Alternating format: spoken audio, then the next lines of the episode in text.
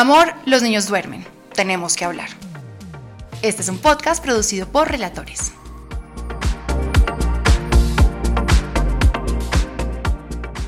Hola, hola, qué rico saludarlos en un nuevo episodio de Amor, los niños duermen. Estamos aquí desde nuestra camita, listos para conversar con ustedes temas que a todas nos ha pasado por eh, la cabeza en algún momento. Y hoy quiero, Santi, que hablemos de las nuevas paternidades. ¿Y a qué me refiero yo con esto? A esta nueva ola de papás que han llegado al mundo completamente involucrados con sus hijos, no solamente desde su rol como proveedor, sino realmente como papás presentes. Y quiero que lo hablemos porque yo creo que, sin miedo a equivocarme, eres el ejemplo perfecto de ese nuevo papá que hoy en día debe ser, que siempre debió haber sido, pero que hoy en día no solamente eres, sino que te sientes absolutamente orgulloso de serlo. Eh, esto creo que lo tocamos en un podcast anterior, pero lo tocamos desde el punto de vista de, mi paternidad en los embarazos, cómo me de, cuál fue mi rol en el, en, el embarazo, cuál fue mi rol cuando Matilde, Luciano y Lorenzo nacieron. Pero realmente esto es algo que yo me gozo. Me gozo porque, pues nada, yo, yo siempre dije, yo, yo, yo quería, yo, yo, yo siempre quise ser papá. Yo creo que eso, eso estaba en, en, mis venas, pero quería ser un papá presente. Eh, afortunadamente tengo un trabajo que me lo permite. Eh, también he buscado los espacios eh, para hacerlo. Y bueno, este ha sido, ha sido, un camino que no ha sido fácil, pero ha sido un camino chévere. Claro, mira que mm, yo siempre pensé que cuando yo tuviera hijos, yo, yo sabía porque yo conozco desde hace mucho tiempo tu esencia y yo sabía que en el momento en que tú fueras papá, y me acuerdo que lo conversaba con varias amigas durante mi embarazo, yo decía, yo si estoy enamorada de Santiago, yo sé que cuando lo vea con mis hijos y sus hijos, me va a terminar de enamorar, pero ya locamente. Y, fíjate que es lo que me sucedió, porque para mí ver que un hombre logre despojarse de esa típica testosterona que cargan todos del hombre fuerte, del hombre berraco, del hombre proveedor, del hombre que todo lo soluciona, que todo lo tiene, que te, que te da todo en bandeja de plata, que, lo eres porque eres demasiado consentidor y demasiado responsable con tus cosas. Pero ver ese lado femenino también despierto en el hombre, a mí particularmente me cautiva mucho. Y eso es una cosa muy linda si uno lo, empieza a analizar como a nivel em, sociológico y es un poco de cómo hemos sido criados, ¿cierto? De cuál es el rol masculino y cuál es el rol femenino en la sociedad. Hoy en día yo siento que es mucho más difícil describirlo y qué bueno que sea así, porque creo que antes era muy, mucho más fácil si tú te pones a pensar o tal vez las personas que nos están escuchando, en qué tipo de papá tuvieron. Yo creo que son contadas con los dedos de la mano las personas que pueden decir que el papá los llevaba al colegio, que el papá les cambió un pañal, que el papá eh, conocía la historia de su noviecito, porque en esa época era un rol muy diferente. Y qué lindo que hoy en día nos estemos dando el espacio para que se exploren esos, esos lados femeninos o masculinos que cada uno como mujer o como hombre tiene, porque creo que es lo que nos complementa al final y nos hace un paquete completo para poder estar ahí para nuestros hijos. Sí, yo creo que he podido, en estos siete años desde que nació Matilde, yo creo que he podido hacer todas las actividades y he podido ejercer mi, paternidad de una, de una, manera muy bonita. Lo dije, nuevamente lo digo en, el podcast anterior o en, en, un podcast anterior, que yo lo único que no pudo, podía hacer era lactar, ¿sí? Porque pues finalmente ese sí es un rol que es exclusivamente de ustedes las mujeres. Eh, pero el resto yo, yo he podido hacer todo y me lo he gozado. Eh, yo decidí involucrarme de manera, de manera muy consciente y, quise aprender. Afortunadamente también eh, yo conté pues con tu ayuda y, y, tú eres una persona muy tranquila porque tú me permitiste involucrarme en, esas actividades. Eh, hay muchos casos donde eh, por, por, por, por, la misma, o sea, por ser una situación nueva, las mamás se ponen como a la defensiva y no dejan que los papás ejerzan esa paternidad como la quieren ejercer. Nos cuestionan, nos critican, entonces, pues, inmediatamente, pues, el, papá como que siente un, un, cuestionamiento, un rechazo y pues como que prefiere hacerse a un lado antes de entrar como en una, en una discusión. En, mi caso no fue así. En mi caso, tú y yo siempre estuvimos conectados. Eh, tú siempre permitiste que yo me involucrara, que tuviera una actividad eh, con Matilde, con Luciano y con Lorenzo, y, eso fue chévere. Eh, yo me equivoqué mil veces, pero ti, tú a mí jamás me caíste encima a darme palo, tú permitiste, o sea, tú, tú me permitiste a mí eh, ir aprendiendo sobre la marcha. En, en, algunas ocasiones tú, tú me corregías, pero me, me, corregías con, con, con, cariño, con respeto. Con todo el tacto del mundo. Sí, como tiene que ser. Y creo que yo hoy en día hago las cosas de una buena manera. Mm, yo, pues si quieres, vamos contando poco a poco más o menos cómo es un día nuestro, porque pues como, como, para comenzar a ejemplificar lo que, lo que vamos a hablar. Pero, pero pues nada, yo definitivamente vivo, o sea, vivo por mis hijos, o sea, esto en el buen sentido de la palabra. Obviamente yo tengo otras, otras eh, aristas en mi vida, ¿sí? Pero para mí mis hijos eh, son el eje fundamental. Eh, yo me configuro, nosotros nos configuramos alrededor de ellos y, y nada, eso a mí me hace feliz. Sí, vamos a contarles cómo, cómo es nuestro día a día, pero yo quiero devolverme un poquito también como al nacimiento de nuestros hijos, porque fíjense que yo creo que esa conexión o esas ganas de, de papá ejercer realmente su paternidad no siempre vienen como mágicamente como nos ocurre a las mamás. Cuando llegaron los mellos, yo, o, Matilde incluso, te sentía un poco desconectado.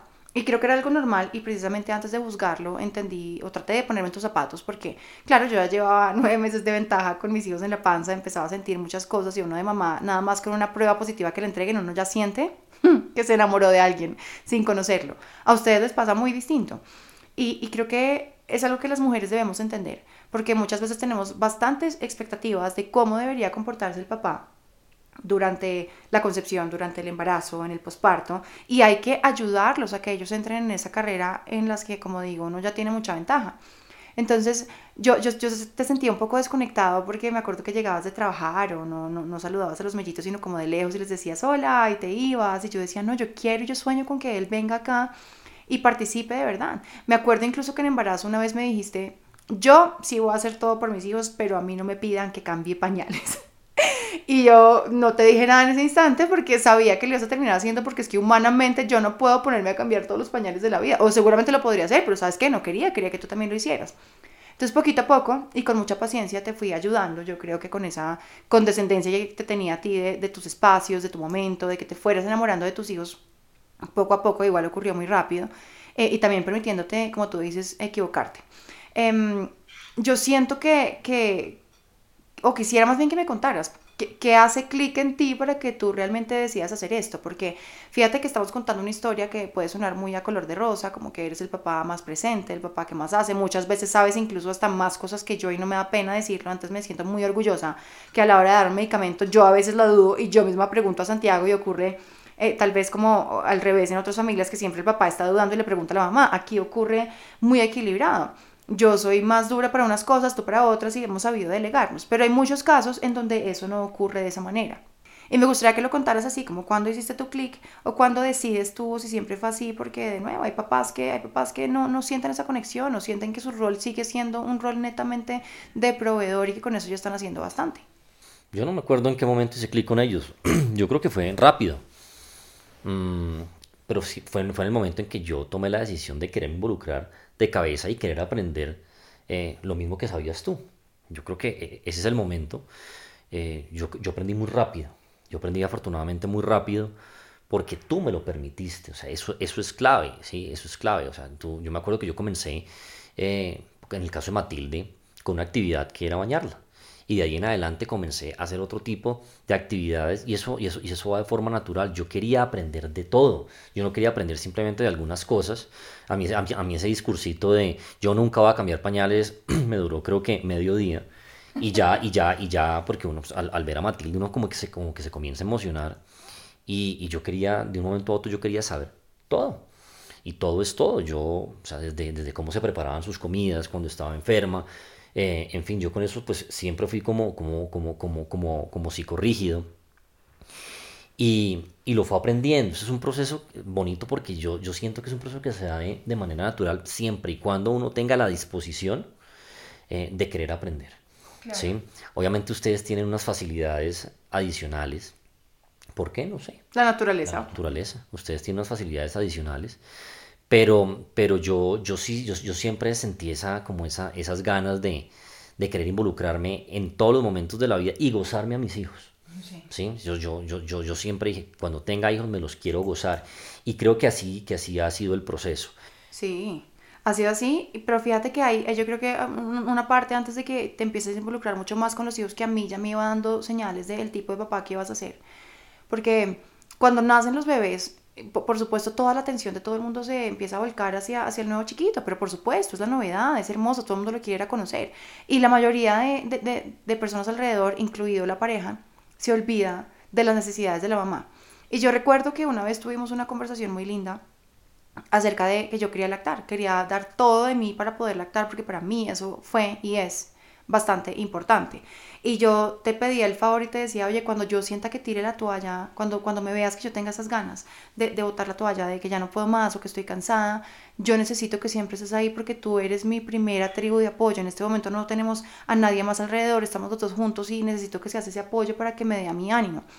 Y agradezco profundamente que en toda esa primera parte, que tal vez no podías estar tan pendiente de, los niños por estar recién nacidos y porque lo único que necesitaban era leche y que les cambiaran el pañal y la leche la tenía yo acá, eh, sí te preocupaste mucho por mí y creo que desde ahí tiene que empezar ese, ese, nuevo rol paterno eh, y es no solamente que se vuelque toda la atención hacia el niño, sino también, oye, ¿qué tan preocupada estás por el bienestar de tu esposa?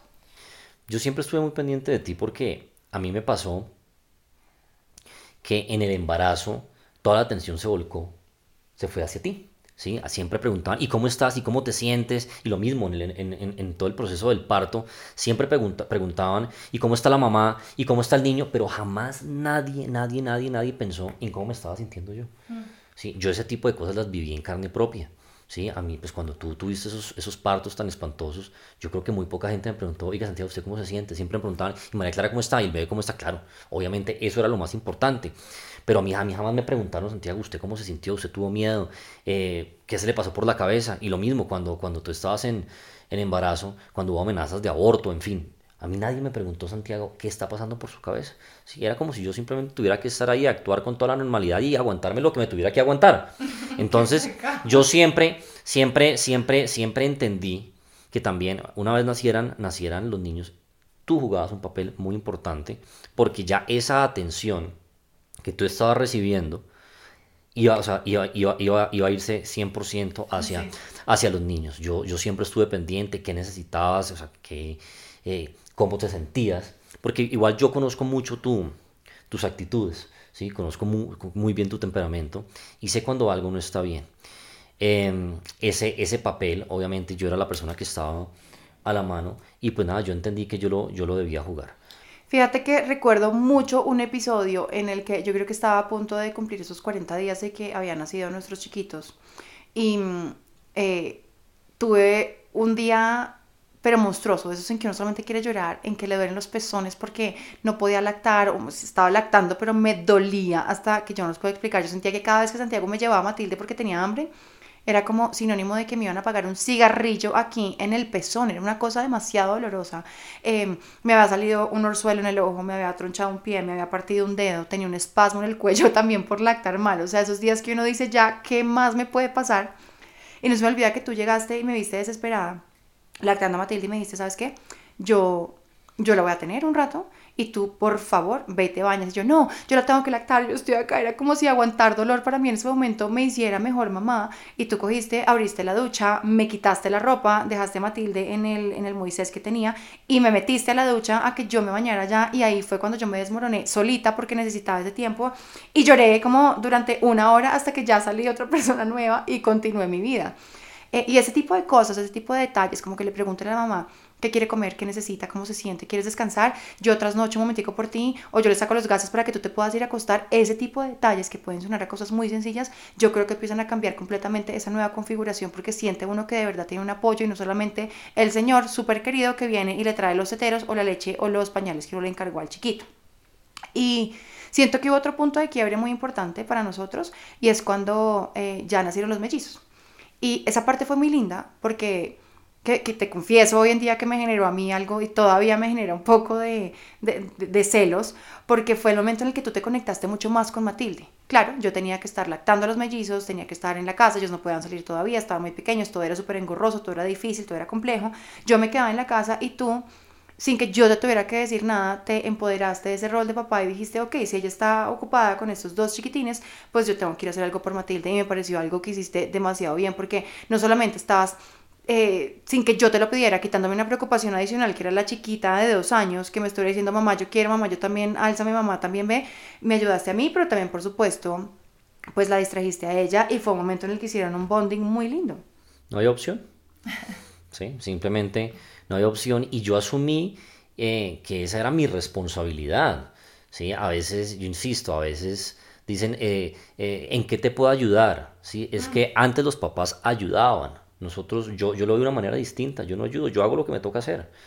¿sí? Yo creo que la responsabilidad en la crianza de los hijos es 50 y 50. ¿Cuál, ¿Qué rol? No tengo ni idea. Hoy en día yo tengo un rol, el día siguiente tengo otro rol.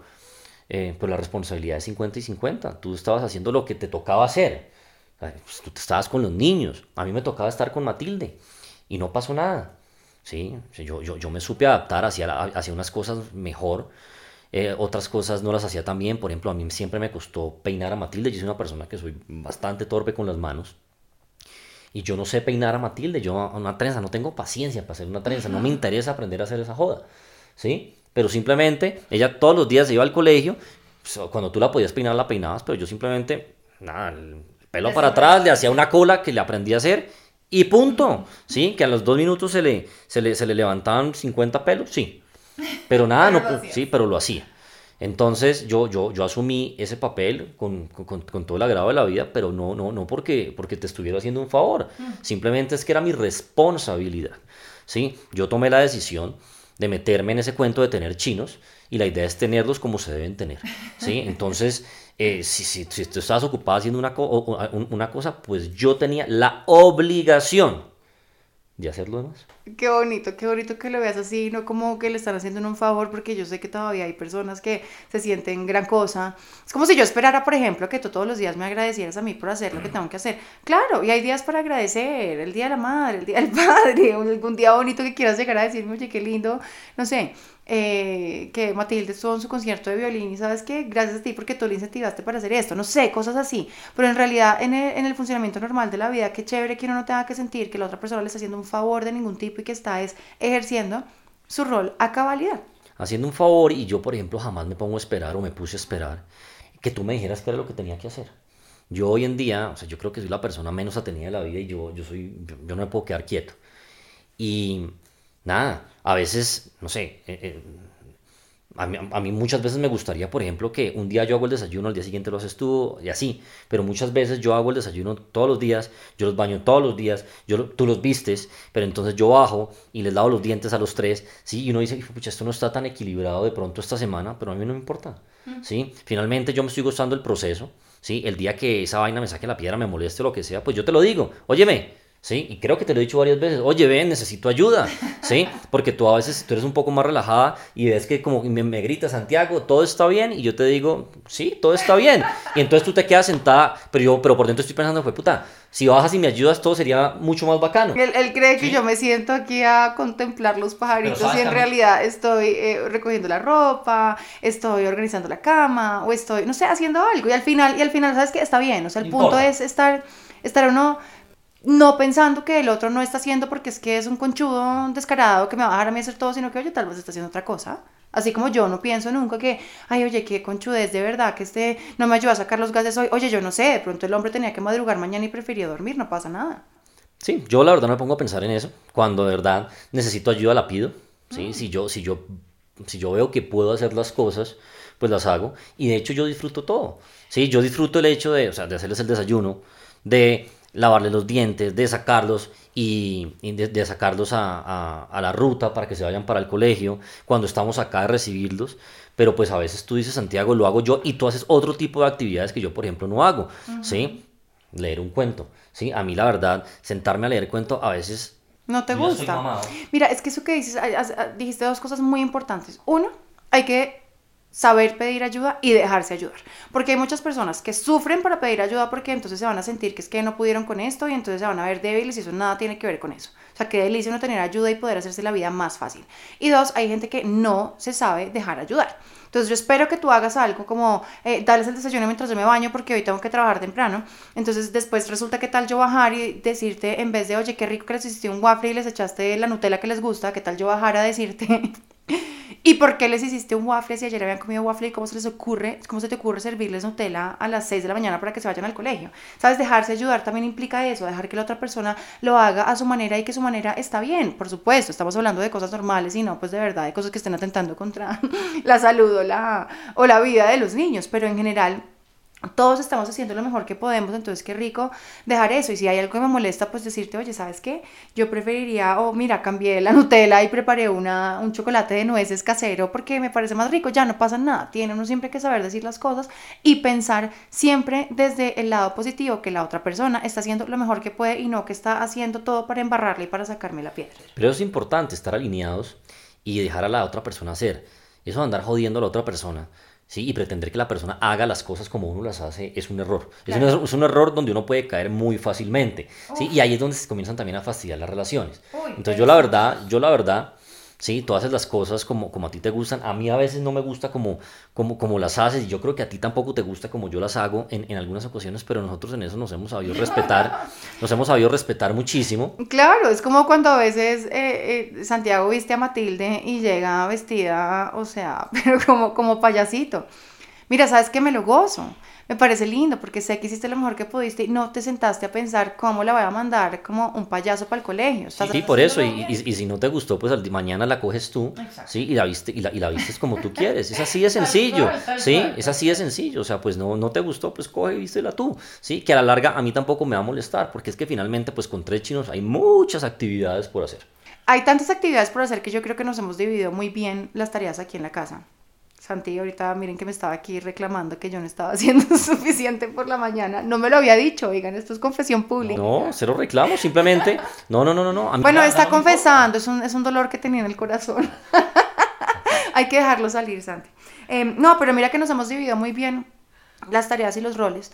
Y es que un día de nosotros eh, eh, es una locura. A ver, afortunadamente llevas un tiempo trabajando aquí también desde la casa, en tus cosas, en ser mamá, y bueno, en todo lo que haces y trabajamos juntos y podemos compartir muchas más cosas, a diferencia seguro de, de las familias en los que la mamá decidió quedarse en casa y el papá va a luchársela y a conseguirse la plata que necesitan en la casa para que la mamá pueda estar tranquila. Eh, eso pues por, supuesto eh, tiene otras implicaciones que ya después hablamos, porque eso tampoco quiere decir que como yo salgo todos los días a trabajar, entonces yo llego a la casa y llega un mamado y a mí no me hablen de niños porque yo trabajé todo el día y mamá mire a ver qué hace, porque eso ocurre mucho. Y hay que buscar esos tiempos de calidad. Si saliste todo el día con más razón, yo sé que llega una mamá. Es como cuando yo hoy salgo de viaje a trabajar mm, dos días y llego, ¿qué tal yo llegar a decir, no lo siento, oigan, necesito descanso, ¿sabes qué? No puedo ver los niños y yo me voy a acostar a dormir. Eso no tiene sentido. Es cuando más debo estar buscando los espacios para compartir con mis hijos, porque pues como así, les estoy, yo siento que les estoy debiendo un par de días. Sí, pero con eso también hay que tener cuidado, porque pues tampoco, entonces el papá que trabaja, que, sale de la casa a las 5 de la mañana y llega a la casa a las 8 de la noche y fue, llega a las 8 de la, noche a recibir el turno de la noche, entonces pues el tipo tampoco tiene vida. Es un tema, es un tema de manejo. Nosotros afortunadamente... Pero fíjate que sí, porque es que, mira, a nosotros nos pasó, es más. Eh, les voy a contar que por ahí cuando Matilde tenía cuatro meses, casi siempre estamos hablando de Matilde, porque acuérdense que cuando ya llegaron los medios, pues ya éramos padres un poco más experimentados y ya no pasamos por los mismos problemas. O sea, la pobre Mati fue el conejillo de indias para muchas cosas. Para ella, de sus cosas de niña, y para nosotros como pareja o como mamá y papá. Entonces, un día llegó Santiago de trabajar, en esa época sí estaba trabajando en horario de oficina, cuando tenía su empresa, que iba a trabajar todos los días. Eh, y entonces llegó, no sé, tipo 6 de la tarde, yo había estado todos los días, todo el día con Matilde, por supuesto, no teníamos ayuda, yo dedicada a la chiquita completamente, y llego y lo primero que yo hago en un día de desespero es decirle, estoy mamada, estoy cansada, estoy que me pongo a llorar, de verdad que desespero, y él me dice, demasiado tierno y sin malicia, hoy lo sé, pero me decía, no, pues yo ya quisiera ser tú, estar aquí todo el día en la casa, y yo, ¡ah! miren, a mí se me subió pero de hecho de ahí salió un término que yo utilizo mucho en mis redes sociales que es eh, eh, momzilla. Y es como que me convertí en Godzilla, en un gorila histérico, león con cabeza de serpiente y todos los animales de la selva que ustedes se puedan imaginar porque yo decía, ¿cómo se atreve a decirme que es que yo porque estoy en la casa es que crees que estaba descansando? O sea, ni siquiera me puedo bañar. No puedo ir a hacer chichi ni nada al baño tranquila porque había una chiquita ahí dentro. Entonces, ¿tú qué crees que yo estoy haciendo? O sea, viendo televisión mientras la niña está al lado. no. Yo, estoy diciendo, yo estoy de acuerdo con eso, pero estoy parcialmente de acuerdo y a decir, porque es que para, para, para ti, para mí es muy fácil salir a decir, ah, no, entonces eh, esta noche tú haces el turno de la noche y mañana yo lo hago porque es que nosotros trabajamos desde la casa. Pero hay gente, hay familias que no tienen esa posibilidad. ¿sí? y ahí es donde deben equilibrarse, porque mamá en la casa también trabaja. estoy de acuerdo. ¿Sí? Pero entonces en ese, en, ese momento, entonces uno dice, papá, usted estuvo por, fuera todo el día, hagamos una cosa, usted coja el turno de 7 a 10 de la noche, ¿sí? Mientras la mamá duerme un rato, o hasta las 11 de la noche, mientras la mamá duerme un rato, y usted también tiene derecho a irse a descansar, ¿sí? Porque es un tema muy jodido, finalmente, si es la única fuente de ingresos que en ese momento hay en la casa, como hay en muchísimos hogares colombianos, pues hombre, hay que tener cuidado porque si no, el día de mañana esa persona comienza a fallar también en el trabajo, y se quedan sin el pan y sin el queso. Entonces, por eso te digo, hay que ponerse en los zapatos de todo el mundo, ¿sí? Porque no se puso bravo el hombre. No, no, no, es que por lo que te digo, lo que te digo, hay que tener cuidado, hay que tener cuidado porque hablar a veces, hablar a veces de ese tipo de cosas es muy fácil si uno no las ha vivido. Entonces simplemente yo entiendo que en ese momento fue un tema, un, tema que tú y yo, no, no, no, no, no, es que es así, ¿sí? Un tema donde tú y yo estábamos más o menos, en, era una empresa mía también, ¿sí? Donde yo podía llegar un poquitico más tarde, ¿sí? Pero es un tema, lo que tú lo dijiste muy bien ahorita y lo hemos hablado en los podcasts, es un tema de balance. Claro, entonces sí tiene que llegar papá a recibir un turno un ratico para que uno al menos pueda ir a bañarse tranquilo, ¿no? Y, y, equilibrarse, o sea, porque si el bebé se despierta tres veces en la noche, pues yo me despierto dos y todo uno, fantástico. también, ¿qué tal que fuera la mamá la que trabaja? Igual, exacto, es que sí, no estamos hablando de papá, ah, mamá, estamos hablando del proveedor y de la persona que se queda en la casa, porque hay muchos papás que pues se quedarán, no sé. Em, equilibrio, Sandra, equilibrio tiene que haber, porque de verdad, yo, es que te lo juro que yo, yo, tal vez por el contacto que tengo con tantas mamás, en, en, en esta comunidad ser mamá, es que me doy cuenta de verdad que es como que la gente asume que la mamá que se queda en la casa no está haciendo nada. Y, me da mucha rabia cuando llegan y dicen, eh, eh, no, es que ¿por qué no aprovechas a dormir mientras el bebé duerme? No, señor, yo en ese momento voy a, aprovechar a ir al baño, que llevo aguantándome dos horas para poder entrar al baño, de pronto a medio bañarme y de rapidez, y si acaso me alcanzo a quitar el shampoo del pelo. Es decir, también hay una labor muy grande, mientras la mamá seguramente hace aseo, mientras seguramente mamá está buscando si es que tiene algún emprendimiento, mirar tiempo para trabajar, o sea, es una cosa muy difícil y por eso siento que los dos siempre tienen que estar conectados. 100%, pero ¿sabes qué? Mira, así como antes uno criticaba que los papás no se involucraban, ¿sí? Y toda la consideración iba para las mamás. Hmm. Esta nueva paternidad también trae, ¿sí? Que sean considerados con los papás. Sí, me entiendes? Yo creo que, ah. que, las cosas son bonitas cuando son balanceadas y, el discurso, perdóname, y el discurso no puede ser distinto, ¿sí? Si, es, si, si, si, si cuando la, la, persona a la, que, a la que se le va a dar garrote es el papá. no, de acuerdo. Y fíjate que eso también implica, o sea, el hecho de que yo... Eh, no, no lo quiero decir así porque no, no suena bien, el hecho de que los dos más bien estemos en el mismo nivel, que cada uno esté dando 50-50 desde donde puede, eh, también implica que yo te dé participar en ciertas cosas, ¿cierto? Porque me, parece completamente cierto lo que dices, que es que yo no puedo pretender que entonces tú vengas y ayudes y aparte de que llegues a trabajar, entonces me, eh, estés con el bebé mientras yo hago y luego cuando vas a participar en una toma de decisiones o cuando vas a involucrarte en algo adicional, yo diga, no, eso es mi labor. Porque si nos vamos a ir 50-50, esto es 50-50 en absolutamente todo. En tomas de decisiones tan complejas que seguramente, seguramente no. Yo quiero hablar de otro podcast, que es como, por ejemplo, qué tipo de crianza vamos a tener, cómo los vamos a criar, em, eh, qué, religión van a practicar, a qué colegio van a ir. Eh, cosas realmente que son que, tienen mucha mucha esencia dentro y que son complejas y que debemos estar decidiendo entre los dos, no solamente venga y aporta y hágale que yo tomo decisiones acá, porque pues de eso se trata también el equilibrio de ese tipo de conversaciones incómodas. Al final con todo esto lo que queremos es realmente eh, poco darles ejemplo de, de, cómo lo hemos vivido aquí nosotros, que hoy en día los niños se levantan eh, y mientras Santiago los va bañando, yo los estoy vistiendo, y mientras yo los termino de vestir, Santiago va preparando el desayuno, y mientras Santiago eh, está terminando de preparar el desayuno, yo estoy preparando los cepillos de dientes para lavarles eh, los dientecitos, que cuando llegan es exactamente igual, si él está preparándoles la comida o yo preparé la comida, Santiago los en pijama, y todo tratamos de hacerlo juntos eh, en la medida de lo posible, porque a veces pues, no se puede, o sea, antes se fue a trabajar o tiene reunión o lo mismo yo, eh, y, sentir que los dos estamos dando lo mismo porque no hay nada más rico de verdad uno poder conversar de lo bueno y de lo malo, incluso del cansancio y de lo agobiado que se siente uno a veces y que la otra persona sepa a qué me refiero y que no sea de verdad como, pero esta vida de qué me está hablando si yo pues no tengo ni idea de nada. Sí, estar en la misma sintonía. Sí, finalmente el objetivo común es sacar, digamos, en nuestro caso, sacar a Matilde Luciana de Lorenzo adelante.